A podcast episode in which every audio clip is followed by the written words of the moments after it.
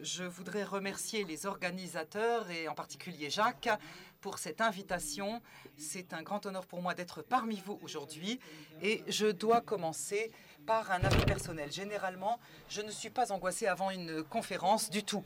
Mais là, après deux jours de débat dans le monde juif, euh, n'étant pas juif, c'est à la fois intéressant, mais aussi assez euh, angoissant parce que tous les yeux sont tournés vers le seul non-juif, en tout cas le seul arabe, euh, pour, ce qui, pour le sujet qui nous concerne et savoir ce qu'il va dire.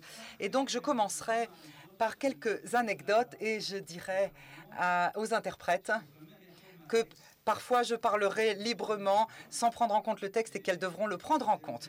Ne vous inquiétez pas, Monsieur Amal Jamad. Donc, il y a eu des conférences passionnantes jusqu'à présent et euh, je voudrais aussi y réagir. Et je voudrais commencer par le fait que le débat euh, euh, au cœur duquel nous nous trouvons pour ce qui est de la souveraineté juive n'est pas un débat juif. Non pas parce que il n'est pas juif dans le sens où les juifs ne peuvent pas y participer. Mais ce que je veux dire par là, c'est qu'il ne euh, caractérise pas uniquement les juifs, parce qu'il touche tellement de groupes euh, divers qui se sont déjà exprimés. Donc on a parlé de l'Europe, des États-Unis, les Arabes qui n'ont pratiquement pas été évoqués, mais qui sont constamment là en toile de fond.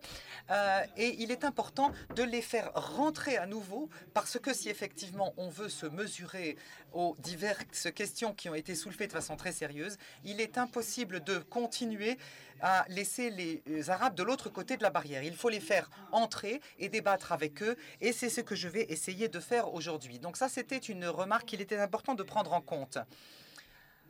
Euh, je pense que euh, le débat considéré comme débat uniquement juif a beaucoup de problématiques, mais je ne rentrerai pas dans cette problématique maintenant, peut-être au stade des questions ultérieurement. Et encore un point, euh, c'est que le débat doit prendre en considération les Arabes en particulier, parce que le souverain juif, qui est l'État d'Israël aujourd'hui, avec toute la problématique qui a été soulevée au fil des conférences, se trouve en un lieu où l'entourage, l'environnement est un environnement arabe. La majorité des habitants de cette terre jusqu'en 1948 étaient arabes palestiniennes. Et une partie des Palestiniens sont restés au sein de l'État d'Israël. Et ils sont considérés comme un problème, pas seulement un problème démographique, mais un problème démocratique. À mon avis, le problème démocratique est bien plus grave que le problème démographique. Et la concentration euh, sur les aspects démographiques font partie du problème. Mais, à mon avis, ont euh, pris trop de place justement à cause de cette volonté politique euh, parfois euh, et parfois non orientée, de transformer la, démographie en un problème central avec lequel les Juifs se mesurent en Israël. Et euh, faire oublier ou laisser de côté euh, le problème démocratique qui n'est certainement pas moins sérieux et auquel il faut faire attention. J'ai dit précédemment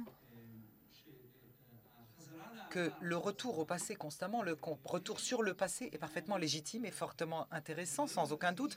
Mais les défis principaux qui nous attendent en tant qu'Israéliens, et maintenant je parle en tant qu'Israélien et pas seulement en tant qu'Arabe, c'est la situation actuelle. Le maintenant, depuis 1948 jusqu'aujourd'hui, et il n'y a pas un instant euh, euh, où il ne se passe rien, comme euh, je l'ai vu, et ça c'est très intéressant. Ma conférence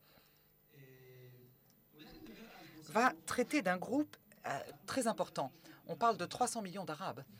Et donc, quand je parle, quand j'inclus, quand je généralise, je ne parle pas de tous les Arabes de manière euh, définie, mais je parle de certaines tendances dans le monde arabe. Et donc, il y aura une certaine réduction, une tentative de réduire les positions de telle manière qui nous permettent de les exprimer de manière cohérente d'un côté et d'un autre je ne suis pas d'accord, moi personnellement, je ne suis pas d'accord avec toutes les positions que je vais exprimer ici. C'est-à-dire que je suis un universitaire et je vais donc dire des choses qui sont une analyse universitaire et académique de la situation politique dans le monde arabe, que ce soit dans le passé ou que ce soit aujourd'hui. Et euh, je ne suis pas forcément d'accord avec toutes les positions que je vais présenter, mais elles existent et il faut donc les prendre en considération et s'y mesurer. Et ça, c'est important pour moi de le dire. Bien. Alors, continuons maintenant. L'État d'Israël n'a pas encore été accepté comme entité légitime dans le monde arabe et, euh, après 60 ans d'existence. Il y a une reconnaissance qui va s'élargissant et s'agrandissant du fait de l'existence de l'État d'Israël. Il n'y a pas de reconnaissance formelle de l'État d'Israël à son droit d'existence et il n'y a pas de reconnaissance de l'identité juive de l'État d'Israël non plus. Ce manque de reconnaissance existe au niveau euh, officiel des États, mais aussi au niveau populaire les aspirations négatives concernant Israël et l'opposition à une normalisation euh, avec Israël dans les divers pays arabes sont particulièrement forts. Ceci est vrai aussi pour des pays qui ont avec Israël des relations diplomatiques et avec qui euh, il y a des accords de paix comme l'Égypte et la Jordanie. Donc le fait que des personnalités et des institutions égyptiennes euh, soient soient prêts à avoir des relations avec des Israéliens est pratiquement inexistant. Donc, tout en tentative de créer une relation est voué à l'échec, ce qui n'est absolument pas souhaitable. Et en Jordanie, il y a aussi beaucoup de suspicions par rapport à Israël, alors qu'au niveau officiel, le système de relations est pratiquement euh, euh, disons, peut être considéré comme régulier et correct. Donc, ces sentiments négatifs et l'opposition à un contact avec Israël soulèvent de nombreuses questions pour ce qui est de, leur source, de leur origine et de ce qu'ils cachent. Et donc, c'est une question centrale, c'est de savoir distinguer entre l'opposition à Israël et son existence comme expression d'une souveraineté juive et l'opposition qui découle de la politique israélienne. Et donc, encore une autre question qui touche cette possibilité de changement dans les positions existantes concernant Israël ou sa politique. On a écrit de nombreux textes sur les positions arabes concernant Israël et à ce propos, je devrais rappeler mon mentor euh, de mémoire euh, reconnu, Shovat Al-Kabi, qui a écrit des livres importants sur ce sujet. Euh, il ne suffit pas de s'occuper des sources politiques de l'opposition politique, nous allons essayer de parler des sources politiques, stratégiques, culturelles et psychologiques de l'opposition à la reconnaissance d'Israël et voir s'il y a des changements dans ces sources au fil des années et essayer de trouver, les, de comprendre les risques, euh, les possibilités, de reconnaître Israël et de euh, pacifier les relations dans l'avenir. Je voudrais commencer par quelque chose de théorique et donc ce que je vais expliquer, qui est ma conception, qui est une conception dialectique. Une conception dialectique, et à mon avis, il est très important, et je l'ai vu hier. Nous pouvons évidemment avoir un débat théorique extrêmement intéressant euh, à partir de l'idée des idées de Platon et leur application sur euh, le champ israélien jusqu'aux conceptions qui ont été présentées dans les diverses conférences ici. Mais je pense qu'il faut concentrer le débat théorique dans son lien socio-historique et ce que je veux dire, c'est la manière dont l'État d'Israël s'est euh, faite. La souveraineté israélienne s'est mise en place de manière très particulière qu'il faut prendre en compte afin de comprendre euh, les sources d'opposition à Israël et l'opposition à une normalisation avec Israël. Il est important de commencer par euh, euh, donc ces textes d'origine, avec euh, cette origine qui est historique et qui est important. Et donc je reviens quand même au passé. Donc, quand on parle de source, il y a un aspect historique et il s'agit de revenir au passé. Quelles étaient les racines dans le passé de l'opposition à Israël? Et donc là, je veux parler de l'opposition palestinienne pour accepter donc l'arrivée juive en Israël, ce qui en partie se poursuit jusqu'aujourd'hui, mais il y a aussi une, euh, une, signification épistémologique, épistémologique des sources. Et donc là, je parle des sources et des, euh, dans, les, dans la situation actuelle. Et à partir de là découle la conception dialectique que le passé et le présent sont en rapport l'un à l'autre d'une certaine manière et qu'il faut prendre cela en compte, à tel point que la conception euh, stipulant que le passé est fondateur du présent se renverse et que on dit que le présent ou l'avenir est ce qui compose ou est fondateur du passé et non pas l'inverse. Et donc, avant de commencer de débattre aux euh, positions existant euh, contrairement à Israël dans le monde arabe, il faut faire la distinction très importante entre la souveraineté juive et la façon dont cette souveraineté s'exprime du point de vue du narratif sioniste, cette distinction a été euh, faite avec la décision de Ben Gurion d'accepter le plan de partition et de la fondation de l'État d'Israël dans les euh, territoires qui lui, avaient été impartis. Mais comme nous le savons, après 60 ans de souveraineté juive, la question n'a pas été encore tranchée jusqu'au bout. Jusqu'aujourd'hui, la souveraineté n'est pas terminée et l'État d'Israël se euh, gère plus comme un mouvement que comme un État.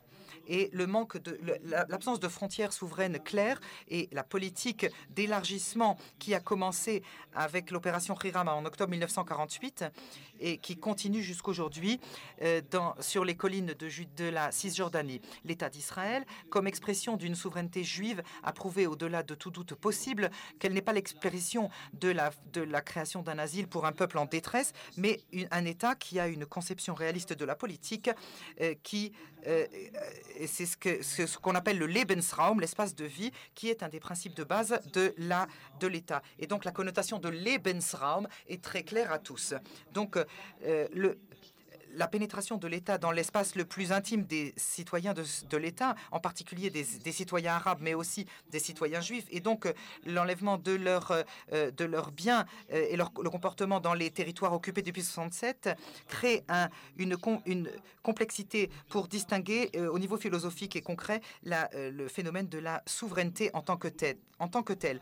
La souveraineté, dans sa, dans signification la plus basique, s'exprime dans l'expression de la capacité de entité politique de euh, faire régner l'ordre euh, dans son cadre tout en demandant l'obéissance à ses, à ses citoyens. En dans l'État d'Israël, l'entité est hybride et même liminale pour tout ce qui concerne les éléments de la souveraineté. Le comportement des euh, habitants des implantations en Cisjordanie, et je ne parle pas du petit groupe de, de d'extrémistes, mais je parle par contre des institutions, des implantations qui, qui ont le soutien de l'État et qui euh, euh, attaquent les Palestiniens qui vivent au quotidien dans le Cisjordanie et l'attaque de leur territoire pose la question de base dans quelle mesure il s'agit de souveraineté juive et dans quelle mesure il ne s'agit pas. Et bien entendu, ça c'est sûrement un téléphone pour moi, dit l'intervenant. Bien entendu, après, les essais ou après l'expérience de dizaines d'années, on peut dire de manière claire et nette que le comportement euh, euh, illégal des habitants des implantations et des implantations n'est que l'expression de la souveraineté euh, juive et non pas une exception à la souveraineté juive. Et donc cela est prouvé dans une politique qui est plus silencieuse et qui est plus complexe aussi au sein même de l'État d'Israël, c'est-à-dire dans l'enceinte de la ligne vêtre. Donc la politique de judéisation qui se poursuit et la pénétration de l'État juif dans tout, dans tout espace afin d'empêcher toute stabilité de euh, vie dans les sphères non juives est en fait euh, la concrétisation de ce que je viens de prétendre. Et donc la euh, souveraineté est une politique et la, souveraineté et la politique et on n'essaie pas de faire une distinction et donc on essaie de faire une légitimation du phénomène de la souveraineté. Et donc cela ne convient pas évidemment à la distinction philosophique et concrète euh, du terme de la euh, euh, souveraineté qui est la, volonté d'indépendance de tel ou tel groupe. Et donc, quand nous essayons d'étudier les positions arabes concernant la souveraineté juive, on a du mal à distinguer entre ceux qui s'opposent à la souveraineté même, donc qui s'opposent à l'expression de la souveraineté juive dans la réalité d'aujourd'hui. Et pourtant, je vais essayer de faire la distinction très difficile, euh, de, ceci pour argumenter mon propos, qu'au fil du temps, il y a eu des changements dans les positions des États arabes et des publics arabes euh, de toutes sortes concernant le fait que malgré leur rejet de la politique de l'État d'Israël, ils acceptent son existence même ces pays et ces publics arabes font la distinction entre la reconnaissance de facto et la reconnaissance de de l'État d'Israël tel qu'il se, se définit. Il est difficile de trouver des Arabes qui acceptent le droit des Juifs sur la Palestine de manière exclusive, comme cela s'exprime dans le narratif historique sioniste. Il y en a certains qui ont reconnu le droit des Juifs sur la Palestine le droit des Juifs sur la Palestine plutôt que les droits des Juifs en Palestine. Et ça, c'est une distinction importante à faire. La plupart des Arabes, et j'inclus euh, volontairement euh, je, généralise, euh, ils, se, sont soumis au jeu de force et ils, reconnaissent euh, donc ce droit historique de l'État d'Israël et donc une certaine souveraineté comme elle s'exprime au moment de la paix arabe. Mais entre reconnaître cela et l'exclusivité de la propriété du peuple juif sur la Palestine, la distance est très importante. À mon avis, plus Israël approfondit son contrôle sur la terre, plus elle investit de son énergie pour prouver le judaïsme de l'État, euh, tant va grandissant l'opposition arabe à une souveraineté juive. Et cette opposition est peut-être laissée de côté au niveau du quotidien et ne s'exprime pas dans le comportement quotidien des euh, des populations arabes, mais à mon avis, elle va pénétrant encore plus profondément dans les consciences et dans la compréhension. Et donc, une souveraineté exclusive est une source de catastrophe. Euh, cette pénétration, cette prise de contrôle de tous les espaces de vie des Arabes en Israël et, chez les Palestiniens des territoires est une source d'opposition. Par contre, une reconnaissance profonde d'un avenir et d'une destinée commune dans un espace commun pourrait prouver à nouveau que la souveraineté juive n'est pas l'effacement de l'existence arabe. Euh, souveraineté juive totale est une politique euh, euh, d'opposition qui ne peut pas faire naître de reconnaissance. C'est une source d'opposition essentielle qui est, un, qui est élément central de la non-reconnaissance arabe de l'entité juive comme expression du droit juif à la souveraineté. Comme je dis précédemment, et comme je veux que cette analyse puisse refléter la situation actuelle, il faut faire une différence analytique entre l'opposition et la, à la souveraineté et son opposition comme, expression de la souveraineté dans la réalité. La première source de l'opposition à une souveraineté juive est psychohistorique. Et de manière euh, euh, dirigée, je lis, le, je, fais le liaison entre la psychologie et l'histoire. Euh, qui existe en fait dans les consciences des peuples et qui est basé sur le lien inhérent qu'a créé le mouvement sioniste entre, cette souveraineté et, euh, euh, et un territoire défini. Si le sionisme s'était réalisé en, Ouganda ou en Argentine ou n'importe où ailleurs, loin d'ici, donc loin de la Palestine mandataire ou de la terre d'Israël, cela n'aurait pas éveillé une opposition arabe ou palestinienne. Le fait de la souveraineté juive n'était pas un problème arabe et n'aurait évidemment pas intéressé les Arabes au fil des années. Mais c'est uniquement lorsqu'il y a eu ce lien entre la réalisation de la souveraineté palestinienne et la réalisation territoriale et que le projet sioniste est devenu concret et menaçant qu'il y a eu une euh, euh, très forte opposition. En d'autres termes, une des sources de l'opposition euh, arabe à la souveraineté juive, ce n'est pas la souveraineté en tant que telle, mais son expression géoterritoriale. À ce propos, la question se pose, est-ce que l'on peut penser à une souveraineté juive sans lien à une, euh, patrie historique du peuple juif tel qu'il la conçoit? À un certain stade historique, effectivement, on a on a pensé à une souveraineté qui pourrait se faire juive dans un autre endroit du monde, mais ce sont des, des, possibilités qui furent repoussées en disant que la seule possibilité pour que le sionisme devienne concret serait par la création d'un lien entre le sionisme et le niveau historique et religieux du peuple juif.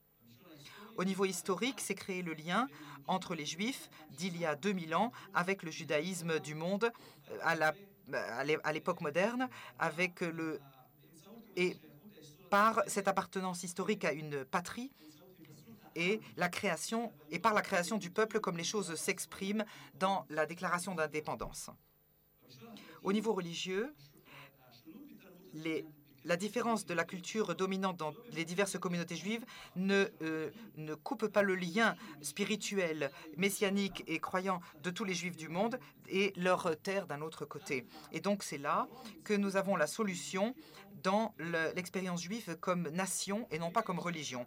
Ces liens qui ont été créés par le mouvement sioniste ont créé une dépendance historique, philosophique et de principe entre la souveraineté juive et un territoire défini. Et c'est là qu'on a l'opposition arabe qui entre en ligne. Pour vous raconter une anecdote, euh, au départ, quand nous regardons le regard, voyons le regard arabe sur les Juifs qui sont arrivés euh, euh, sur la terre ottomane, beaucoup d'Arabes considéraient cela comme quelque chose de positif. Je pense que Herzl, quand il parle de Rachid Bey dans Alt Neuland, il exprime euh, des sentiments qui existaient à l'époque, parce que les Juifs n'étaient pas considérés comme une menace politique euh, par leur lien, euh, pour le lien des Palestiniens avec leur terre, ce qu'ils considéraient comme leur patrie, mais aussi, euh, même si cette patrie ne s'exprimait pas en termes européens de patrie, de terre. Je crois que le lien inhérent entre les Palestiniens et leur terre était un lien naturel de leur point de vue. C'est pourquoi ils n'ont pas exprimé cela en termes de nationalisme moderne jusqu'à un stade bien plus tardif. Donc les Palestiniens ne pouvaient pas et ne peuvent, peuvent pas jusqu'aujourd'hui accepter l'exclusivité qu'a créée l'historiographie et la stratégie sioniste entre le peuple juif et leur Palestine. En fait, le mouvement sioniste s'est présenté comme aspirant à une vie commune ou à un compromis historique avec les Palestiniens.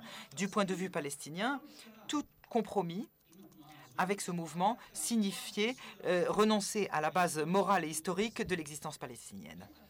Et là, il n'y avait pas d'autre possibilité du point de vue palestinien. La reconnaissance du partenariat juif qui leur arrivait de point de vue de leur conscience de nulle part. Donc, leur, euh, déclarant qu'ils sont propriétaires de ces terres aurait créé une dissonance cognitive, cognitive et émotionnelle qu'il n'était impossible de euh, relier à l'histoire euh, palestinienne. Et cela est allé croissant au fil du temps où le sionisme a réussi à se réaliser et à réussi à prendre confiance en lui et à créer et a en fait euh, euh, ouvert ses ailes de l'exclusivité. L'exclusivité est très importante. Il y a une grande différence entre le sionisme ou le nationalisme juif qui est coopératif et l'exclusivité sur le lien euh, dans le lien avec le sol et je pense que cela s'exprime très bien dans la déclaration d'indépendance et à ce propos je voudrais intégrer euh, un terme qui est très important que nous connaissons dans les sciences politiques modernes. C'était Anthony Giddens qui l'utilisait quand il a parlé de la sécurité ontologique de base. Donc le mouvement sioniste, plus il allait s'élargissant, plus il crée une menace euh, sécuritaire ontologique chez les Palestiniens, ce qui est allé croissant au niveau de leur conscience. Et quand on parle de sécurité, je pense qu'il faut parler de psychosécurité, donc euh, la remise en cause de leur lien à leur terre. parmi les premiers écrits qui ont exprimé l'opposition au sionisme à cause de, son, euh, de sa caractéristique euh, national-colonialiste, c'est le livre de Ruhi al-Haredi, euh, qui est une, une introduction au problème oriental. C'est un arabe qui a été élu au Parlement euh, comme représentant de la, zone, de la zone de Jérusalem dans l'Empire ottoman. Et dans ce livre, Khaldi exprime le danger que l'on voit dans la tendance séparatiste du sionisme et son aspiration à créer un foyer national juif exclusif. Et c'est déjà à ce stade que Khaldi a compris le prix que les Palestiniens risquaient de devoir payer, et en disant qu'il n'avait pas d'opposition à l'arrivée des Juifs en Palestine, mais qu'il s'opposait à leur prise de contrôle sur cette terre. Et il a fait la distinction entre les Juifs et les sionistes que son opposition n'était pas antisémite, mais antisioniste. Et à mon avis, il faut prendre ceci euh, euh, euh, et le comprendre honnêtement, la distinction entre les juifs et les sionistes. Le problème n'est pas un problème avec les juifs, le problème est avec le sionisme et l'idéologie sioniste et ses conséquences du point de vue palestinien. Ceci est extrêmement important à prendre en compte parce que c'est ce qui va revenir au dialogue d'aujourd'hui. Dans le discours d'aujourd'hui, cela s'exprime de manière très claire. Selon Khaldi, les juifs n'ont pas de droit sur cet endroit parce que les habitants palestiniens qui y vivent depuis des siècles ne l'ont pas n'ont pas pris cette terre aux Juifs. Al-Khaladi a euh, prévenu du danger de l'effacement des Palestiniens de la carte à cause de l'exclusivité de la pensée les écrits de Al-Kharedi ont été une source d'inspiration pour de nombreuses personnes qui continuent à écrire et à développer ces arguments. Les écrits de Akram al-Zaiter, Aref el-Aref, Mohammad Azadarwaza, Khalil al-Sakakini, et ça c'est avant 48, et plus tard Walid Khalidi, Abdelwahab Kayali, Anis Sayeg, Sabri Jeris, Mahar el-Sharif, Rachid Haldi, Edward Saïd, après 48, sont un exemple de l'opposition psychohistorique à la souveraineté juive, comme elle était conçue par les juifs. La majorité de ces écrivains partent du point que euh, le, sionisme est l'annihilation du droit historique des Palestiniens sur leur patrie. Et donc, il, souligne le manque de réalisme euh, euh, d'un compromis palestinien sur leur terre de 1948. Et en particulier, pour ceux qui ont écrit après 1948, il montre les erreurs faites par les dirigeants palestiniens et leur manque de compréhension de la diplomatie, leur capacité à comprendre que ne pas arriver à un compromis amènera à un échec dans la guerre et à la perte de la patrie. Et pourtant, leur position de principe est que la Palestine appartient aux Palestiniens et qu'une souveraineté juive non justifiée, si elle vient sur le compte de cette souveraineté, euh, si elle se fait sur le compte de, des Palestiniens. Edward Saïd, dans son, euh, appel euh, aux penseurs du sionisme, dans son livre La question palestinienne. Ce livre est un exemple clair de la compréhension profonde de la signification de la souveraineté juive telle qu'elle a été, telle qu'elle s'exprime dans les écrits des penseurs nationaux juifs et dans la manière dont elle a euh, complètement ignoré l'existence du problème palestinien et s'est imposée. Et donc le livre de Nouma Hassalha, euh, qui en particulier dans son livre Land Without a People, une terre sans peuple, Israël et les Palestiniens, est un excellent exemple de la position qui montre la compréhension de la signification du sionisme et de l'opposition existentielle entre le sionisme et le nationalisme palestinien. Et donc l'opposition à, la souveraineté juive n'est pas liée directement aux, caractéristiques euh, euh, du judaïsme et du sionisme exclusif. Et donc c'est le sentiment des Palestiniens jusqu'aujourd'hui. Et cela s'exprime dans les textes qui viennent d'être évoqués que nous, les Palestiniens, sommes les véritables propriétaires de cette terre. Et encore une fois, il y a un certain changement de euh, la possibilité d'accepter l'autre, le juif, et d'arriver à un compromis qui s'exprime dans euh, l'acceptation du droit à l'autodétermination des juifs israéliens. C'est un point important à prendre en compte, alors que dans les euh, textes visionnaires, dans le texte principal qui exprime la, position authentique de la majorité des intellectuels palestiniens, il y a une distinction très claire entre le droit du peuple juif sur cette terre et le droit à l'autodétermination des juifs israéliens. Et si euh, vous me permettez d'entrer un peu davantage dans les détails, à cause de son importance, je dirais que les Palestiniens, de manière générale, n'acceptent pas l'exclusivité du monde juif et son lien avec euh, sa patrie, mais comme le dit Azmi Bebshara dans son article, depuis 1948 et jusqu'à aujourd'hui, s'est créé une nation juive israélienne qui est allée se formant au fil du temps, qui a une conscience historique et qui peut avoir un droit à la souveraineté si cette souveraineté n'est pas exclusive et qu'elle prend en compte, bien entendu, l'existence palestinienne sans euh, rentrer dans des euh, formules toutes faites. Il y a euh, diverses formules possibles et je vais en présenter deux centrales. La première est proche de ce qu'a dit M. Berendt euh, qui est la formule de l'État-nation euh, euh, que Béchar a, commencé au début des années 90 à exprimer, qui parle d'une nation, d'un État-nation, d'un État civil qui pourrait inclure juifs et arabes à la fois. Et une autre formule, qui est une formule de l'État binational, dont vous avez déjà entendu parler. Je n'ai pas le temps d'entrer plus avant dans les détails, mais au moment des questions-réponses, je serai heureux d'en débattre. Une deuxième source d'opposition à la souveraineté juive est euh, idéologique et culturelle. Cette source commence avec la conception de la Palestine euh, de la Palestine, pardon, et une, partie. Euh, donc, il fallait qu'il y ait aussi un foyer national de mouvement national palestinien qui allait s'élargissant dans la région. Et au fil de l'histoire, la Palestine a été considérée comme comme un État et donc faisait partie du groupe euh, euh, culturel de la région. Après l'échec de la guerre de 1948, les nationalistes arabes ont souligné l'échec des élites arabes traditionnalistes pour défendre les Arabes palestiniens et euh, ont revu sa libération comme un but central. Une partie des guerres entre Israël et les Arabes sont le résultat des pressions nationales arabes, malgré le retrait du nationalisme arabe comme projet euh, euh, politique et l'unité arabe, l'idéologie nationaliste arabe et l'arabisme euh, comme, culture commune n'a pas, disparu de la conscience arabe. Et donc, euh, l'arabisme euh, continue à être une source d'inspiration, même si elle a changé de visage ces dernières années. Et donc, cette conception considère la souveraineté juive comme un, élément étranger à la région, en particulier à cause du fait que l'État d'Israël, reflétant la souveraineté juive, a, pris une conception culturelle occidentale et est devenu donc en fait la tête de pont européenne et américaine plus tard de la conquête concrète de la région. Najib Razouri qui était parmi les, premiers penseurs nationalistes qui ont souligné le danger euh, du sionisme national arabe pour l'avenir de la Palestine.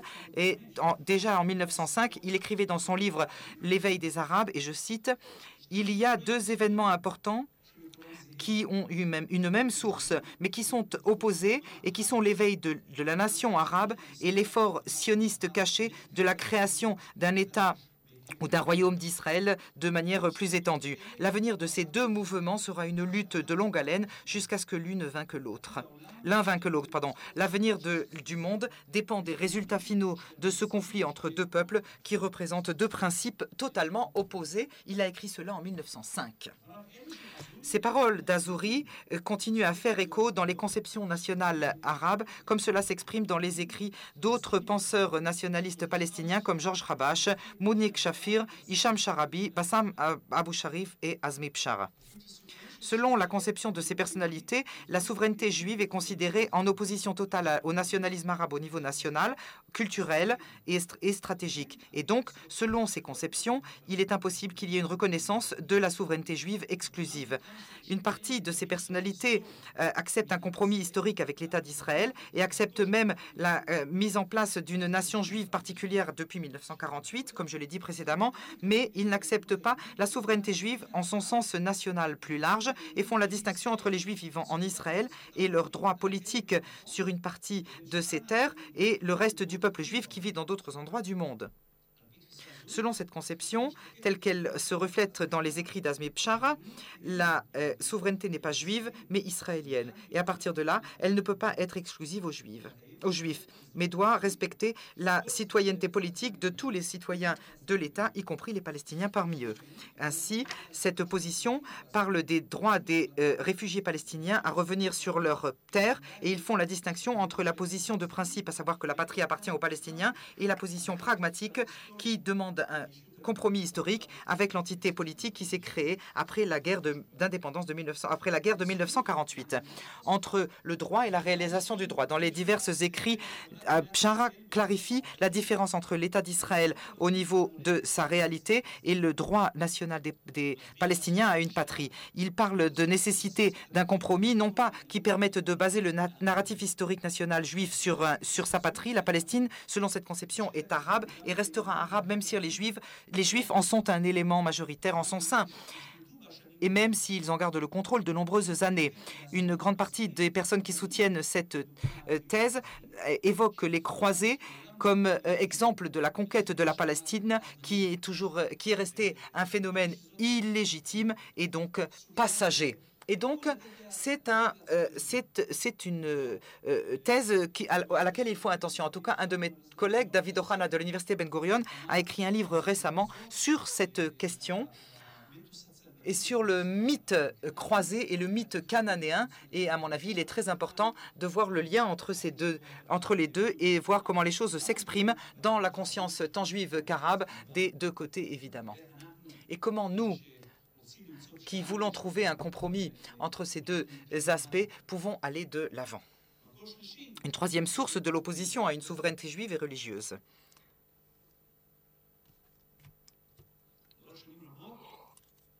Pendant de nombreuses années, le débat national était dominant dans l'opposition au sionisme et dans le projet national arabe et palestinien.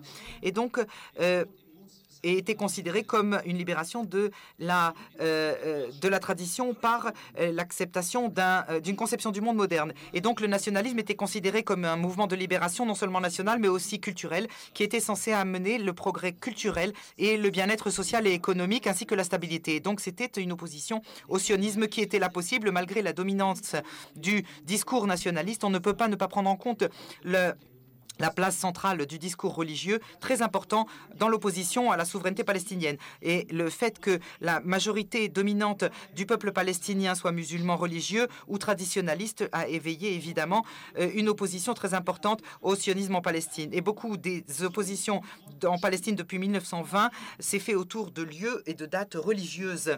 Les mouvements islamiques dans le monde arabe ont considéré la création de l'État d'Israël et euh, la souveraineté juive en Palestine comme quelque chose de totalement opposé aux euh, euh, règles du Coran et qui finirait par disparaître. Et donc, dès le départ de la fondation, de, euh, à partir de sa fondation, le mouvement des frères musulmans en Palestine considérait la terre de, comme par le Waqf musulman comme une terre musulmane. La, la mosquée d'El Omar sur le mont du Temple, qui sont considérés comme le troisième lieu saint de l'islam après la Mecque et Médina, et qui cela a été une source très profonde du lien arabe-musulman euh, à la Terre Sainte, et donc euh, le lien entre la nation arabe et musulmane et la Palestine. Hassan el-Bama, qui a créé et fondé le mouvement des frères musulmans en Égypte, a euh, œuvré pour renforcer le mouvement musulman et son opposition au mouvement sioniste. Et donc, Hajj Amin al-Husseini, qui s'opposait évidemment au sionisme et qui était le grand moufti de Palestine, l'a aidé au niveau de la propagande, au niveau financier et même au niveau militaire. Malgré la disparition de ce cher religieux au, regard de l'histoire politique euh, de la région, cela ne signifie pas que les sentiments religieux aient disparu comme source très importante de mobilisation d'opposition palestinienne, arabe euh, et islamique contre la souveraineté juive sur la Terre sainte des États musulmans et arabes se sont opposés au mouvement sioniste et à l'idée même de la création d'un État juif. Ils se sont opposés au, plan de partition et n'ont pas reconnu Israël pendant des dizaines d'années. Pourtant, il y a eu un changement très important dans les positions des États islamiques concernant Israël. Une partie d'entre elles, comme la Turquie, sont devenues même euh, euh, alliées d'Israël au niveau régional. Et pourtant, il y a une opposition très profonde sur une, euh, contre une souveraineté juive sur, les lieux saints de l'islam. Et même euh, si la Turquie est euh, l'ami d'Israël, elle s'est opposée toujours euh, à la position d'Israël dans les dans les territoires occupés et sur le comportement d'Israël sur les lieux saints pour l'islam à Jérusalem. Et donc, en plus de ces positions officielles des pays islamiques euh, euh, et arabes, il faut signaler la montée permanente des forces des, mouvements politiques islamiques euh, qui ont une conception religieuse culturelle pour remplacer le débat nationaliste laïque. Et donc là, on voit évidemment la méfiance croissante pour la normalisation avec Israël. Et donc, euh, depuis le Hamas jusqu'au djihad islamique, qui n'acceptent pas la légitimité de l'État d'Israël et qui ne reconnaissent pas le droit historique euh, juif, quel qu'il soit, sur la Terre sainte. Le mouvement du Hamas a présenté cette position dans son texte fondateur de 1988 et les positions de ses dirigeants depuis Ahmad et jusque euh, nos jours et donc euh, avec Hania.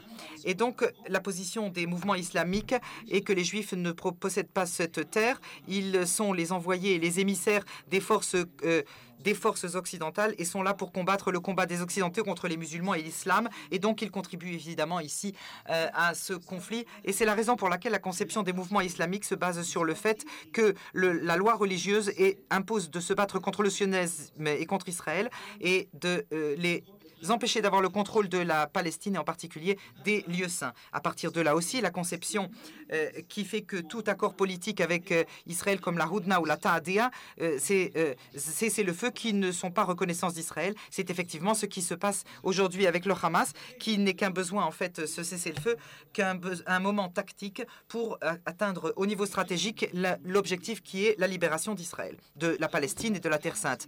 La, troisième, la quatrième source d'opposition à la souveraineté juive est stratégique. C'est donc c'est considéré euh, donc euh, l'État d'Israël comme l'avant-poste des forces occidentales pour essayer de neutraliser tout ce qui caractérise le monde arabe. Israël s'est créé au cœur d'une région qui est considérée par les Arabes comme arabe et en particulier comme faisant partie de la Grande Syrie qui a été au fil des générations le foyer de l'Empire arabe. Elle fait la distinction entre le Mashrek et le Maghreb. Et euh, euh, donc Israël, ce sont des termes, ce sont des termes arabes, du, le Mashrek et le Maghreb pour les pays arabes euh, asiatiques et les pays arabes africains, et empêche une continuité territoriale arabe. Et donc Israël s'est développé comme une superpuissance militaire, technologique et économique qui est un modèle et un véritable défi pour les modèles des États arabes qui sont allés se développant dans la région.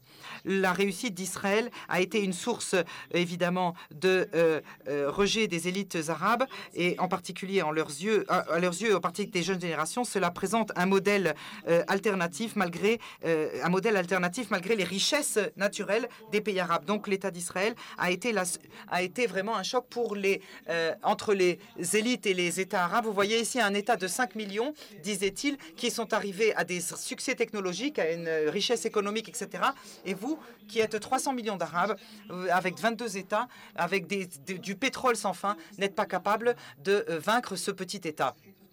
Et donc cela a joué un rôle très important. Et donc les élites arabes considéraient aussi Israël aussi comme une menace en ce sens.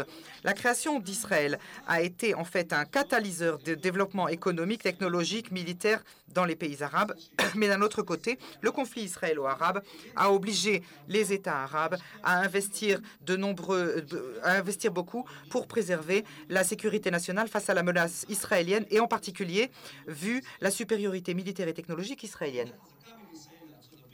L'alliance forte entre Israël et les États-Unis, le soutien sans euh, inconditionnel de ces derniers temps sont devenus un défi stratégique qui s'exprime à plusieurs niveaux. Les États-Unis qui aident militairement et économiquement Israël et préservent la supériorité nationale tout en transformant Israël en une, euh, euh, en une alliée au niveau régional, la politique de sécurité agressive d'Israël, comme par exemple à ce qu'on appelait à l'époque les les mesures de répression dans les années 50 euh, et 60 au Liban et aussi l'attaque euh, récente en Syrie sont un défi stratégique pour les États arabes et auxquels ils doivent se mesurer euh, de manière permanente. Israël a même réussi à créer des alliances avec des États de la région qui sont devenus un défi et même une menace pour certains pays arabes.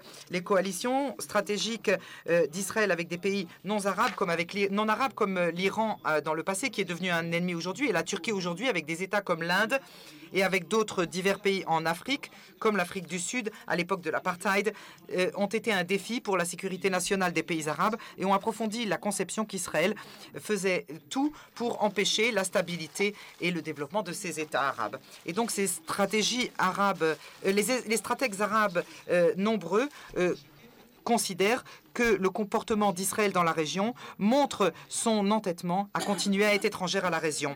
Et, donc, euh, ils prétendent qu'Israël et l'État juif n'a pas l'intention euh, de défendre uniquement sa sécurité, mais essaie aussi de déstabiliser la région, et pas seulement de défendre sa sécurité. À leur avis, l'État juif ne euh, défend pas sa sécurité nationale, mais œuvre en permanence pour euh, provoquer les Arabes et pour porter atteinte à leur honneur national. Et vu cela, Israël est un ennemi dont il faut se préserver et avec lequel il ne faut pas passer par une normalisation.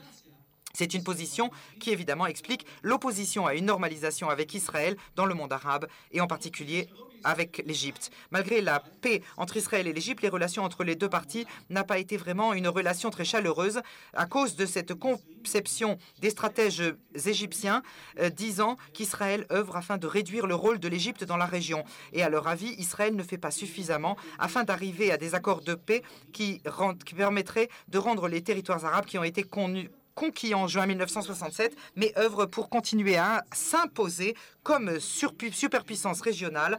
Et se comporte donc comme euh, le euh, comme euh, euh, le, chef de bande du quartier et qui frappe quand il le désire pour faire peur et pour avoir le contrôle de la situation. Du point de vue palestinien, il ne fait aucun doute qu'Israël est une menace stratégique.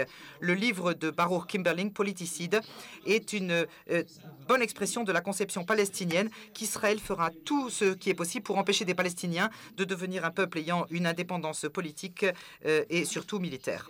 À partir de là, Israël, comme État qui exprime la souveraineté juive, est conçu comme un État qui empêche la possibilité d'une indépendance palestinienne. Je regarde vos visages. Euh, vous êtes tellement sérieux. Je sais que je dis des choses extrêmement dures, mais quand même, c'est ça la vérité. que voulez-vous? C'est comme ça, il faut en parler. Et ce sont les véritables défis. Alors, euh, on est à Lausanne, alors souriez un peu quand même. Ça ne fait pas partie de ma conférence. De là qu'Israël, comme État qui exprime la souveraineté juive, est considéré comme celle qui empêche donc la possibilité d'indépendance palestinienne. Sur cette base, il y a un nouveau dossier qui a été publié par un groupe de euh, chercheurs stratégiques palestiniens, publié le 3 septembre 2008, disant qu'Israël utilise les négociations afin de promouvoir ses objectifs et d'empêcher toute possibilité de création d'un État palestinien. Il ne s'agit pas de négociations pour la paix, mais contre la paix. Selon ce rapport, Israël est la source de la tragédie palestinienne et son entêtement sur euh, son identité juive est une menace stratégique euh, contre laquelle il faut se mesurer avec d'autres moyens comme la possibilité d'une solution d'un État binational. Après avoir vu toutes les sources de l'opposition arabe à la souveraineté juive du point de vue du principe, nous pouvons généraliser en disant que ces positions ne dictent pas le comportement arabe dans la réalité. Non, non, cela ne dicte pas la, euh, la, réalité. Mais n'ayez pas peur. Ces positions existent toujours. Et même de manière très forte. La politique des États arabes et des Palestiniens ont été influencés par les équilibres de force du monde et de la région. La position des Arabes qui s'est exprimée dans la conférence de Khartoum de 1968 a été remplacée par une autre stratégie qui se base sur la reconnaissance de facto d'Israël tout en euh, mettant des conditions fort claires à une reconnaissance des jure. L'initiative de paix du président Sadat égyptien, le changement dans la position de Yasser Arafat dans les années 80 ont amené à des négociations politiques avec Israël, ce qui reflète ce virage de principe qui reconnaît la réalité et qui renonce à l'opposition comme seule stratégie de se mesurer à Israël. La question de la souveraineté juive n'a pas été laissée de côté et, continuera à exister euh, euh, de manière sous-jacente, ou bien elle s'exprimera dans les positions d'organisation informels qui peuvent se permettre d'exprimer des euh, positions qui ne correspondent pas aux équilibres euh, régionaux et mondiaux dictés par les États-Unis et par l'Europe en grande partie, mais la position officielle de la majorité des États arabes est qu'Israël est un État reconnu dans la région et qu'elle pourra même avoir une pleine reconnaissance et des relations diplomatiques si elle accepte la formule de retour des États arabes occupés et qu'elle permettra la création d'un État palestinien dans les, en Cisjordanie et à Gaza. Cette position est l'essence même de l'initiative arabe de paix qui a été acceptée au sommet de Beyrouth de 2002. Et ce n'est pas un hasard. Cette position de principe est un défi pour Israël et transforme la paix en une stratégie essentielle pour se mesurer à la menace euh, que représente la souveraineté juive.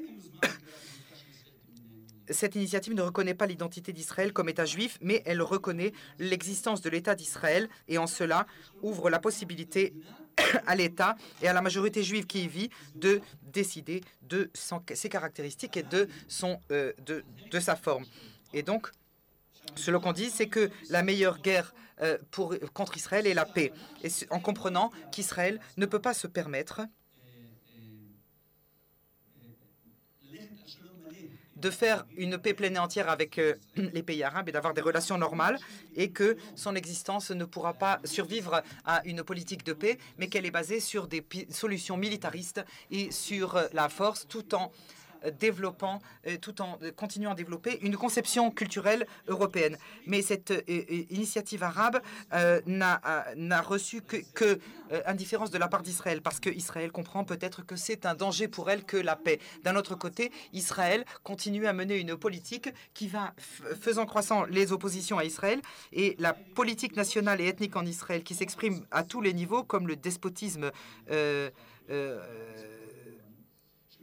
comme un certain despotisme qui est euh, euh, utilisé par la majorité juive sous des aspects démocratiques pour promouvoir les intérêts juifs euh, exclusifs sur le compte de la répression des Palestiniens dans les territoires et en empêchant les citoyens arabes israéliens de faire partie des cercles de la souveraineté, donc préserver le souverain comme un souverain ethnique et non pas un, un souverain civil. Et donc le le siège de Gaza que l'on voit dans le monde arabe entier à la télévision tous les jours. Et donc, euh, les, implantations dans les, en Cisjordanie continuent à donner le sentiment aux, Arabes que les Israéliens ne veulent pas véritablement la paix. Les efforts israéliens qui se font ces dernières années, essentiellement après la, deuxième guerre du, Milian, du Liban, d'améliorer l'image d'Israël dans le monde, ne peuvent pas porter leurs fruits si la politique israélienne ne change pas véritablement. Les théories de, diplomatie, de diplomatie publique et de euh, communication stratégique ne peuvent pas se mesurer à une réalité, euh, à une réalité concrète où Israël euh, liquide les dirigeants palestiniens, continue à, confisquer des terres, continue à construire des implantations. Cette politique ne permet pas à ceux qui veulent défendre la normalisation avec Israël de, s'exprimer dans l'opinion arabe publique pour défendre la souveraineté juive. Certains veulent la paix et qui se retrouvent euh, devant la politique concrète qui est menée. Cette politique montre à chaque arabe que le sionisme ne peut pas s'exprimer à part euh, euh, par le conflit avec les Arabes et la répression des Palestiniens. C'est une politique qui ne promeut pas la, la, réconciliation, même si elle peut amener à des accords avec les pays arabes. Et donc, la la distance entre les positions de, des gouvernements officiels continuera à être difficile à combler. Et donc, euh, beaucoup prétendront que c'est Israël qui doit faire ses preuves, c'est Israël qui va devoir avoir une autre politique qui montrera que sa conception exclusive de la souveraineté juive peut s'exprimer sous d'autres formes que Euh, elle ne l'a fait depuis 1948 et jusqu'aujourd'hui. La question de la souveraineté dans l'Israël d'aujourd'hui, le souverain qui est le peuple juif d'un côté, donc celui qui tient l'État entre les mains par des menaces ou des présentations de menaces existentielles, bien qu'Israël soit un des États les plus forts au Proche-Orient, bien entendu, est conçu dans le monde arabe comme l'une des façons d'Israël d'éviter ou de fuir euh, la réconciliation. Et si nous concluons, et je viendrai conclure maintenant en revenant sur les textes euh, de visionnaires, je pense qu'un des éléments les plus centraux que l'on peut exprimer à ce propos, c'est que il est possible, et il est possible d'arriver à une réconciliation et à un compromis avec les Juifs israéliens comme souverain juif, mais ce souverain-là doit accepter le fait que l'identité des Palestiniens peut continuer à exister uniquement s'ils se sentent partie naturelle de leur patrie ou que leur lien historique avec leur patrie n'est pas moins important du point de vue de sa valeur morale et sa valeur historique et sa valeur politique du lien des Juifs avec la patrie qu'ils considèrent comme étant la leur. Merci.